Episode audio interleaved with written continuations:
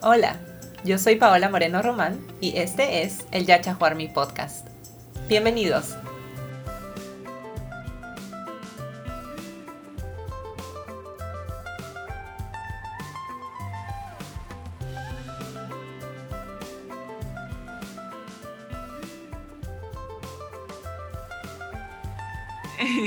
Hola Keila, bienvenida al Yacha Mi Podcast. ¿Cómo estás?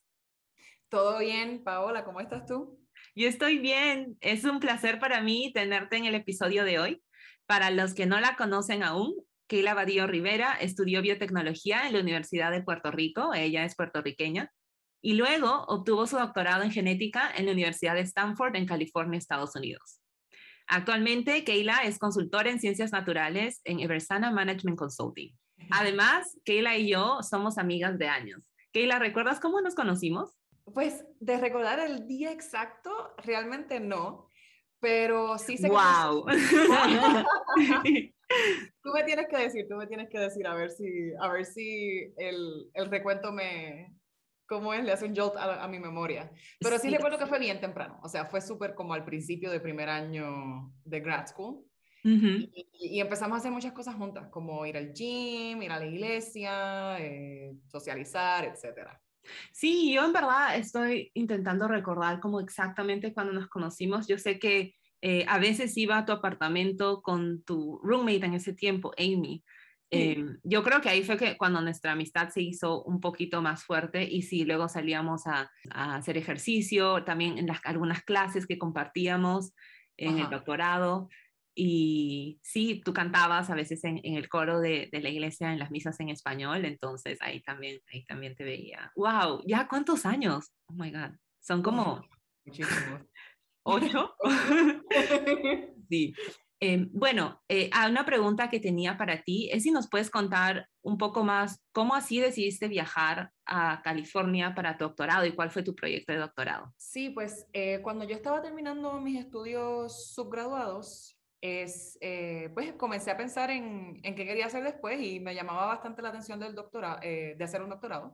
Tenía muchas amistades que también estaban en esa misma dirección y entramos a un programa que se llama MARC, que está en todo Estados Unidos e incluye a Puerto Rico, de minorías, en que ayudan a las minorías a como entender qué es eso un doctorado, cómo se hace, cómo se solicita, etc. Entonces, eh, pues ya venía pensando de eso ponle como dos años antes de graduar. Entonces, pues junto con ese programa pude ir mirando qué había, qué, qué programas de doctorado existían, qué era pues lo, eh, lo, ¿cómo es el estipendio que, que pagaban, las investigaciones que habían, las clases que daban, etcétera. Y honestamente, desde que aprendí del programa de Stanford, y recuerdo que fue que la, la representante de Diversity del Departamento de Genética, que era Anita, ¿te acuerdas de ella? Sí, claro que sí. Pues ella, ella viajó a Puerto Rico y ella fue a mi universidad y nos habló del programa. Oh, wow. Yo no sabía eso. Sí. Eh, el programa de genética como me súper llamó la atención, o sea, tenían todos estos research que sí de epigenética que yo había aprendido y lo encontraba súper interesante. Entonces, pues, pues fue así como que me enamoré del programa y dije, bueno, pues o sea, California está lejos, pero el programa está chévere, así que es una buena opción. Entonces, pues tuve la dicha de, de, que me aceptaran y de tener varias opciones adicionales. De hecho, estaba entre Stanford y University of Michigan, que es un poquito más cerca de Puerto Rico, pero igual son dos vuelos. no importa cómo lo pongas, son, son dos vuelos, siempre hay que tener un, un layover. Así que en, en, cuestión de distancia no le hacía mucha diferencia. Y el programa de Stanford, pues sí me llamaba más la atención. Así que viendo como toda la tecnología, todo el tipo de, de investigaciones que hacían, esa fue mi, mi punto principal de, de, la decisión. Pero sí está lejos. Eventualmente, o sea, pues hice las, las, rotaciones de primer año en varios laboratorios y eh, me uní a un laboratorio que hacía investigación en desarrollo temprano y, en, y embarazo. Eh, que realmente embarazo pues, es desarrollo temprano para, para el embrión y el feto. Entonces, mi, mi investigación principal de, del doctorado fue viendo asociaciones genéticas en la preeclampsia, que es una complicación del embarazo que se presenta en el tercer trimestre, con alta presión y exceso de proteína en la orina, usualmente por algún daño a los órganos, esta complicación puede ser mortal. De hecho, hay muchas mujeres eh, que mueren por, por esta complicación, incluso en países desarrollados. Pero mi investigación, y esto es muy especial, ¿verdad? Para, para esta conversación, era especialmente con personas en los Andes, específicamente en Perú, y era una comunidad indígena, mayormente quechua y aymara, donde quizás por la altitud o quizás por, el, por la genética tenían el riesgo de preeclampsia era muy alto. O sea, la incidencia de preeclampsia era aproximadamente 20% de todas las embarazadas. Entonces, esto fue un proyecto que pasó por muchos años. Gente antes de mí recolectó las muestras y yo trabajé en un estudio que se llama GWAS, que es para ver asociaciones en el genoma con la enfermedad de preeclampsia. Sí, en verdad, ese fue un proyecto que recuerdo que me lo comentaste hace años, muy, muy interesante. Y tú pudiste viajar a Perú para conocer algunas de estas personas que trabajaban en Perú en este proyecto también, ¿cierto? Así mismo, este, no pude ir a Puno, que fue donde se recolectaron las muestras, pero sí estuve en Lima, en, una, en el laboratorio de una de nuestras colaboradoras, para hacer unos experimentos en unas muestras de sangre que teníamos, sí. Sí, eso es súper importante, la colaboración internacional de diferentes países, sobre todo para todos nosotras que viajamos, ¿no? De Latinoamérica a Estados Unidos o Europa, tener todavía esa conexión con no solo tal vez nuestro país de origen, sino también otros países latinoamericanos. Así que como peruana, muchas gracias por eh, hacer un proyecto que involucraba a mujeres de Perú. Claro, no, definitivamente que fue una dicha poder, poder trabajar con tal población. Bueno, pero ahora tú ya no haces investigación en un laboratorio. Cuéntanos un poquito de qué es lo que estás haciendo ahora. Sí, pues yo transicioné después del doctorado hace aproximadamente dos años a consultoría en las ciencias naturales. Y es, es en inglés es Management Consulting lo cual se podría traducir como a consultoría de negocios. Y trabajamos específicamente con la industria biotecnológica, farmacéutica y de investigación científica. Entonces, eh, fue una transición para mí mm, realmente no tan difícil, porque ya en el doctorado sí sentía que estar, por ejemplo, haciendo investigación en mi bench, como le decimos, era un poco solitario para mí, un poco lento también, porque a pesar de que uno siempre tiene que estar pensando, planificando experimentos, etcétera, para así conseguir resultados, se tarda, eh, se, tarda bastante. O sea, nosotras ambas estuvimos que como seis años en nuestro doctorado. Entonces, pues necesitaba algo un poco más acelerado, un poco más, eh, que hubiera más interacción también con, las, con otras personas. Y consultoría fue una transición bastante natural. Sí es un mundo bien diferente porque nosotros básicamente trabajamos con compañías que tienen productos, pueden ser eh, drogas, o sea, medicamentos, pueden ser pruebas diagnósticas e inclusive pueden ser hasta equipo para investigación científica. Y Keila, antes que continúes, para los que no saben, ¿qué es exactamente consultoría? Eh, lo que hacemos nosotros es que ayudamos a las compañías en básicamente todas sus facetas para mejorar su negocio. ¿Y qué puede significar eso? O sea, eso es una definición, una definición bien general. Y la realidad es que no nos especializamos en nada en específico. O sea, un caso bien común sería una compañía que tiene un medicamento en fase 3 de las pruebas clínicas, y esto es en Estados Unidos, ¿verdad? Que tiene que ser aprobado por la FDA. sí. Eh, y la compañía dice, bueno, el medicamento está en fase 3, está haciendo muy bien, eh, obviamente vamos a someter a la FDA por el año que viene para aprobación, así que ya nos tenemos que preparar para mercadear este producto. Y en Estados Unidos específicamente, como el negocio farmacéutico, pues obviamente es bien eh, está bien centrado en el capitalismo. Entonces, tú tienes que ir y, y probarle, por ejemplo, a los médicos, como que, mira, enseñarles, este medicamento es mejor que el que tú usas, si es cierto, ¿verdad? Y también hablar con los pacientes, hablar con, con, las aseguradoras, para tener éxito en el mercado cuando tu medicamento sale. No basta que tu medicamento sea un muy buen medicamento, pues básicamente tienes que ir y educar a las personas que van a ser los customers del producto para que ese producto tenga éxito en el mercado. Eso es un ejemplo bien común pero podemos ayudar a compañías pues simplemente a desarrollar su estrategia de negocios. Por ejemplo, podemos tener una compañía que quiera adquirir a, compañía, a otra compañía más, pequeña, entonces lo ayudamos a tomar esa decisión de qué compañía adquirir.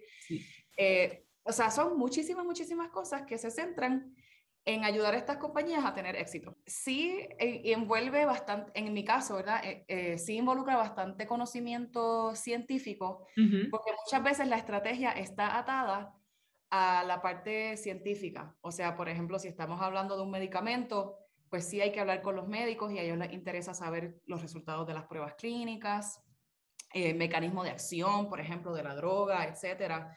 Ahora mismo eh, yo estoy trabajando con una compañía más de como research device, o sea, ellos tienen un equipo para hacer investigación de lo que le llamamos los omics, ¿verdad? Que, que es genómica, eh, proteómica, etcétera. Entonces, pues sí, hay que conocer la faceta, la, la, faceta técnica, la faceta más de la ciencia que hay detrás de eso, para uno poder entonces informar la estrategia adecuadamente. Sí, y eso es lo que tú mencionas. Bueno, gracias primero por explicar qué es consultoría y contarnos un poquito más del trabajo que realizas ahora, que es súper importante. Y es importante también hablar a algunos de ustedes que nos están escuchando que tal vez aún no han comenzado el doctorado, quieren empezar, que eh, hay muchos más caminos además de continuar en investigación en, academia, que es, es uno de ellos, es el trabajo que la realiza en consultoría. Otro tema del que no se habla mucho durante el doctorado es sobre maternidad, o al menos yo no recuerdo haberlo hablado eh, casi con, con, ninguna de otras personas en, en, conversaciones cuando estaba en el doctorado. Y justo hace unos días hice una pregunta en nuestra cuenta de Instagram, ¿qué temas les gustaría que toquemos? Y algunos de ustedes mencionaron este tema en particular. Pues Kila, tú ahora eres mamá de un nene muy, muy, muy lindo, hermoso. Cuéntanos un poco de esta etapa y cómo influenció tu carrera también. Sí, bueno, la maternidad es todos los clichés que, que han escuchado de maternidad. es. hermoso, es mucho trabajo eh, y es honestamente lo, lo, más rewarding que he hecho en mi vida. Y eso es de una persona que hizo un doctorado, o sea, honestamente nunca, tienes razón, o sea, en el doctorado realmente casi no hablamos de esto y ni se me pasó por la mente que fuera a ser mamá, especialmente en ese momento pero pues tuve mi, mi bebé pandémico ahora. Eh, y sí, o sea, me, me abrió la mente de una manera que, que, no, que no conocía. O sea, tengo, siento que mi corazón se expandió, que tengo más espacio para amar, que tengo más razones para ver la vida como algo hermoso. O sea, es, literalmente todos los clichés. eh, y sí, sí, o sea, cambia la vida drásticamente, pero no de una manera que, que, sea overwhelming, digo, depende de la persona, ¿verdad? En mi caso, pues fue como una transición de que, ok, ahora mi vida es dedicada mayormente a mi hijo. Y no es decir que me vaya a olvidar de mí o de mi pareja, eh, obviamente todo eso es importante, pero sí, eh, pues siento esa responsabilidad y el gusto de tener la responsabilidad de cuidar de mi hijo. Lo cual, lo que significa para el trabajo es que eh, pues yo, yo tuve la dicha de tener este como un poco más de cuatro meses de, de maternidad. La mayoría pagos, sí tomé como dos o tres semanas no pagas. y, y cuando volví al trabajo me sentía preparada. Me sentía preparada para volver al trabajo, tener algo que fuera para mí y no 100% estar ahí para, eh, ¿verdad? Todo el tiempo en las necesidades de mi bebé. Sí.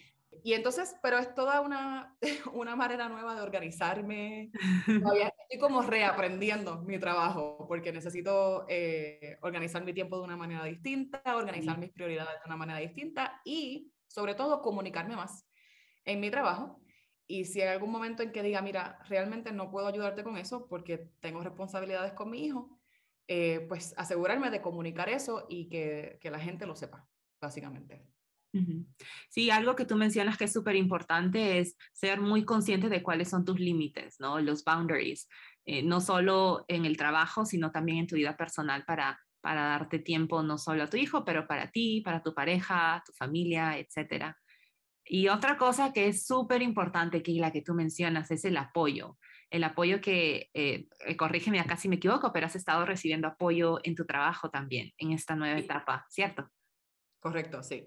¿Tú sientes que existe ese apoyo en academia? No sé si eh, conociste a mujeres que eran mamás, que eran estudiantes de doctorado. Sí, eso es tremenda pregunta. Y realmente estudiantes de doctorado que fueran mamás no conocí. eso es lo, o sea, no, realmente no es nada común. Pero sí, postdocs. O sea, sí eh, tuve varias amigas postdocs que tuvieron sus bebés mientras estaban haciendo eh, su postdoctorado.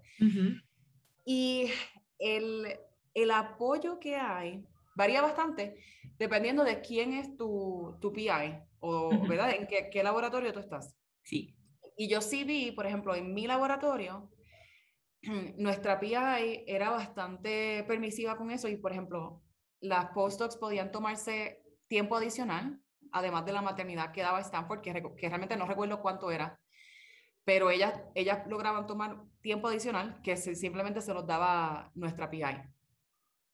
E igual, habían veces en que traían a su bebé a, al laboratorio. Si, por ejemplo, había, por ejemplo, una, alguna reunión de laboratorio importante, en ese tiempo no era tan común hacer las cosas por Zoom como ahora. Eh, aunque eso haya, aunque haya sido hace unos cuantos años atrás, eh, hubo una vez, recuerdo, que una de las postdocs trajo a su bebé, estábamos en una reunión de laboratorio y ella y el bebé pues tenía hambre y ella en la reunión de laboratorio empezó a amamantar a su bebé y eso se veía como súper normal. Pero eso no era para nada la, la, norma alrededor. O sea, si tú estabas en un laboratorio donde habían, por ejemplo, más hombres que mujeres, yo entiendo que alguien, nos, ella quizás no se hubiese sentido cómoda haciendo eso. Si el PI fuera hombre, igual no todos los PIs tendrían esa, esa visión de hacer su laboratorio un lugar cómodo para las personas que son mamás.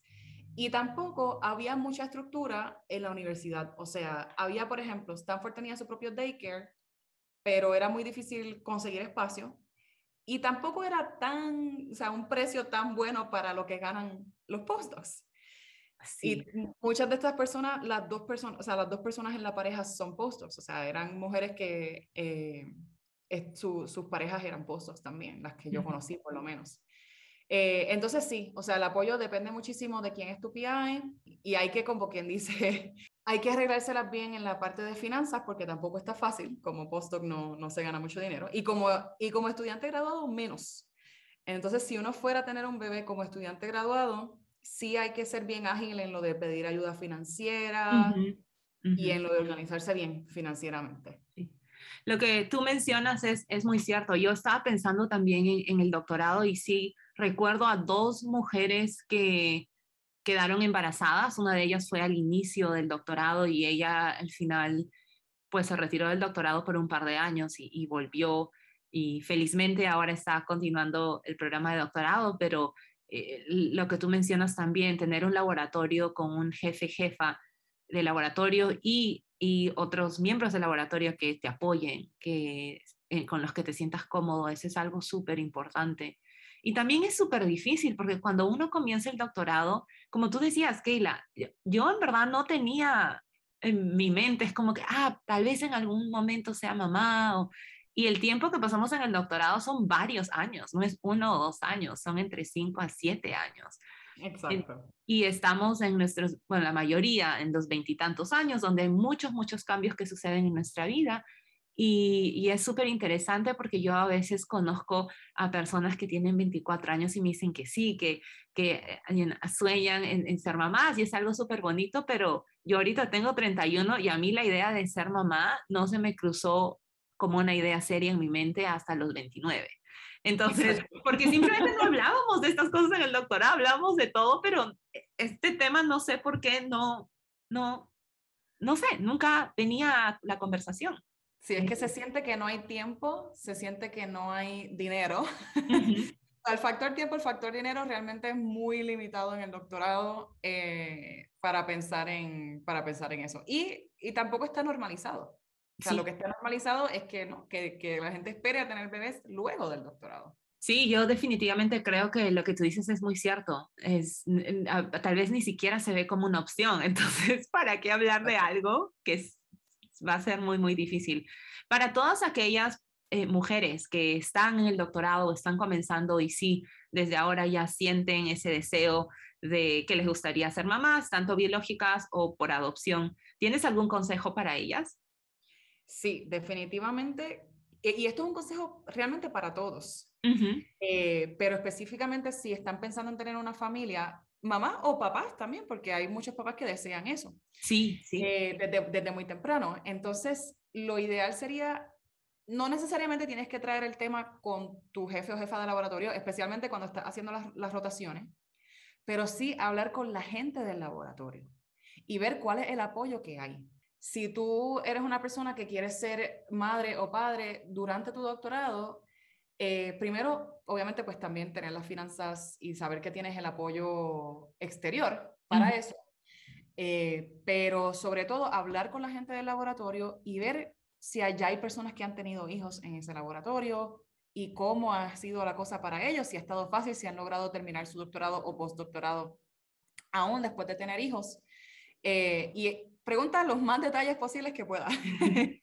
Eh, y esto es con todo, o sea, lo que sea importante para ti, asegúrate de que en tu laboratorio el jefe o jefa de laboratorio no lo vaya a ver como, como algo inaceptable, básicamente. Y que sí vaya, vayas a tener ese apoyo si llegas a tomar esa decisión. Muchas gracias por esos consejos y es súper importante la comunicación, como mencionas, constante eh, y la confianza también con tus jefe y jefa de laboratorio y, miembros y tener una buena comunidad ¿no? de apoyo, no solo de tu pareja, esté ahí o no, sino también de amigos, amigas que te puedan apoyar durante el proceso. Un tema de... es posible. dale, dale. y familia si es posible. Sí, ah, qué rico. Pero sí, pero a veces eso es un poco más difícil para nosotros, ¿no? Que estamos tan lejos eh, de, nuestra, de nuestra casa, pero siempre hay formas de hacerlo funcionar.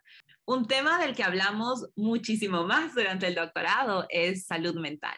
Y yo sé que ese tema es importante para mí, pero también ha sido muy, muy importante para ti y tú has sido un advocate, has advocado por este tema en particular. Cuéntanos un poquito más de cómo así esto se volvió tan importante para ti y el trabajo que hiciste en divulgación de ciencia y outreach en este tema. El tema se volvió importante más que nada por necesidad. Y esto todas las personas de minoría que hemos hecho un doctorado lo conocemos muy bien. Y yo recuerdo que empezando mi doctorado sentía una hora de agradecimiento, ¿verdad? No es muy común para una mujer de Puerto Rico estar en California en, la Universidad de Stanford haciendo un doctorado. Y sentía mucho agradecimiento, pero cuando la cosa se, se empezó a poner súper estresante, que fue bastante rápido, todavía sentía que no, yo debo estar solamente agradecida de estar aquí. Y la realidad es que hay que tener un balance. El agradecimiento es muy bonito y es muy necesario, pero también hay que reconocer cuando uno está ¿verdad? Eh, con mucho estrés, quizás teniendo pensamientos de depresión o de ansiedad, etc. Y recuerdo haberle preguntado a un colega, tuve la suerte de tener un colega puertorriqueño que tenía, pues rápido le tuve mucha confianza, y preguntarle a él de cómo era la experiencia con terapia, porque yo nunca había ido a un psicólogo. Entonces, gracias a ese empuje, yo creo que empecé terapia bastante temprano. Y pues eso fue súper esencial para mantener mi, mi salud mental, para eh, poder seguir haciendo lo que estaba haciendo. Y en los momentos que, que se hicieron súper difíciles, que hubo momentos muy difíciles por, en mi caso, por, por cosas personales, ¿verdad? Fuera del laboratorio, tuve situaciones personales que obviamente pues me afectaron. Y cuando se junta eso con el estrés del doctorado, de lo que uno está haciendo, con el imposter syndrome, que es algo bastante común. Sí. Eh, pues sí, puede llegar a ser eh, muy fuerte, puede llegar a ser muy fuerte y es importante tener mecanismos de, de, cuidado, ¿verdad? De autocuidado, de saber lo que es ir a terapia, hablar con un psicólogo, hablar con tus amistades, etc. De lo otro que me preguntaste de, ¿verdad? Lo de advocate. Yo siento que donde más fui advocate y déjame saber si tienes un, un ejemplo específico en, en mente, pero donde más me enfoqué yo fue en el aspecto que es un tema un poco más serio, ¿verdad? De, de lo que es el acoso, el acoso por género y el acoso sexual en la academia. Y eso va de mano bastante cercano con la salud mental, porque si tú estás en un ambiente de acoso, obviamente tu salud mental se va a ver muy afectada y es muy posible que ni siquiera puedas terminar el doctorado y si lo terminas, que lo termines pues con, con mucho trauma. Y eso es parte de lo que afecta lo que le llaman el gender gap, especialmente en las posiciones altas, eh, de personas que ya tienen su permanencia, por ejemplo, o personas en puestos administrativos, como decanos, eh, jefes de departamento, etc.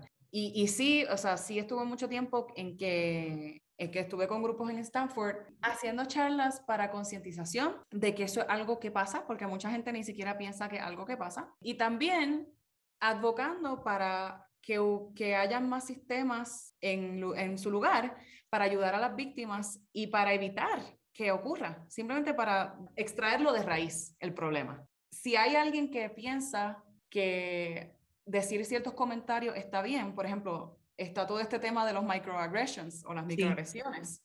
Si, piensan, ay, no importa, esto de las microagresiones es simplemente la gente siendo súper sensitiva o lo que sea, realmente no es cuestión de cambiarle la opinión a esas personas. E, eso sería tremendo y hay esfuerzos en ese, los esfuerzos en ese, en ese ámbito son buenos, pero también que hayan, que, que el sistema, la administración tenga su protocolo en lugar para que las personas, aunque piensen que no es un problema, sepan que no lo pueden hacer. Punto. Y en el término de las microagresiones podemos ser un poquito más permisivos porque la gente no sabe. Pero en términos de la agresión sexual, del acoso por género, etcétera, eso no debe ser permisible para nada. Entonces, sí debe haber guidelines que sean claras en decir, mira, esto no está permitido y punto. Y si se hace, van a haber consecuencias. Entonces, sí, pues tratando de todo eso para que, para que el doctorado sea una experiencia eh, placentera, en su, ¿verdad? Estresante, pero placentera y cómoda en lo más posible.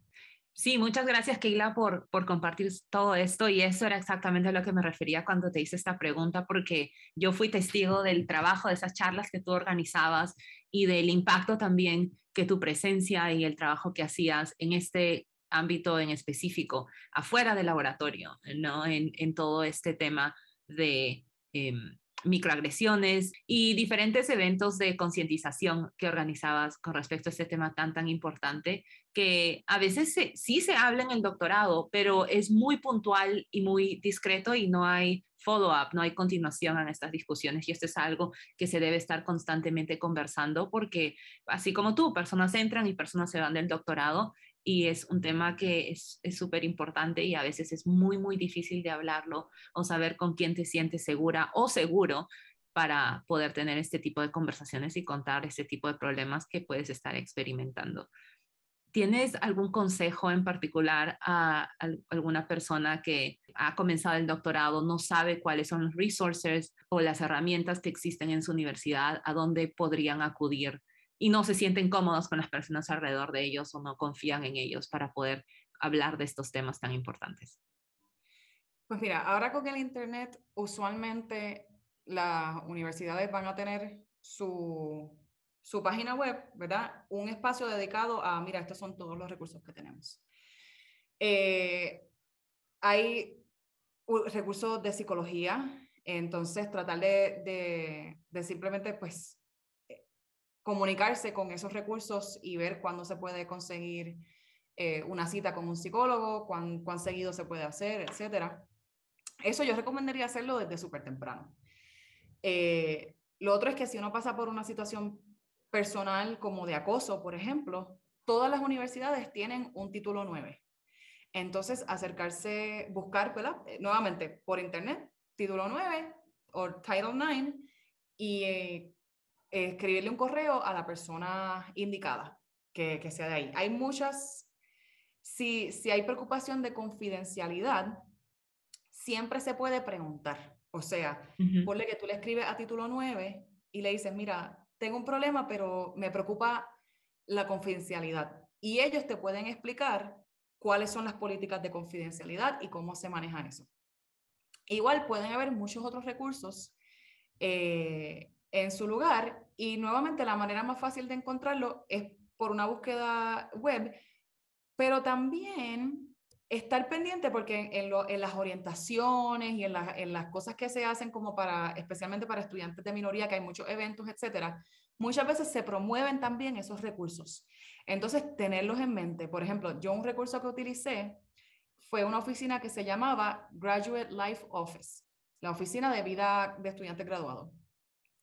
Y ese recurso fue buenísimo, pero igual yo creo que tuve que, en vez de buscarlo, fue que aprendí de ese recurso en algún, en algún evento y dije, oye, eso está chévere para que, ¿verdad? Para simplemente que te ayuden con situaciones personales mientras eres estudiante graduado. Muchísimas gracias, Keila, por compartir esas sugerencias. Y bueno, una de las últimas preguntas que tengo para ti es, y esto es como volviendo un poquito zooming out a algo más general de toda la experiencia del doctorado. ¿Cuál ha sido el consejo más útil que recibiste durante el doctorado? Yo diría que el consejo más útil fue que no me comparase con nadie. y es muy difícil de hacer. Y es muy importante, sí. muy difícil de hacer porque tú miras a la gente alrededor tuyo y, a veces parece que ellos están siendo más exitosos que tú. Y realmente hay muchos factores que contribuyen al éxito de alguien y hay muchas diferentes maneras de definir éxito. Entonces, si tú te dejas llevar por, ah, bueno, pero tal persona ya publicó y yo, no, yo ni siquiera he terminado todavía, ni siquiera tengo resultados, digamos.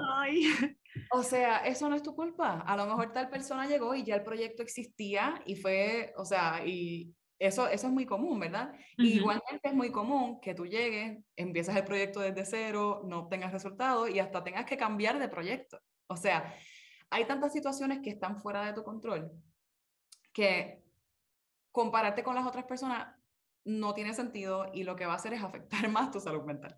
Así que yo diría que ese fue el, el, el consejo número uno. Y, y, tengo un número dos que entiendo que también fue buenísimo.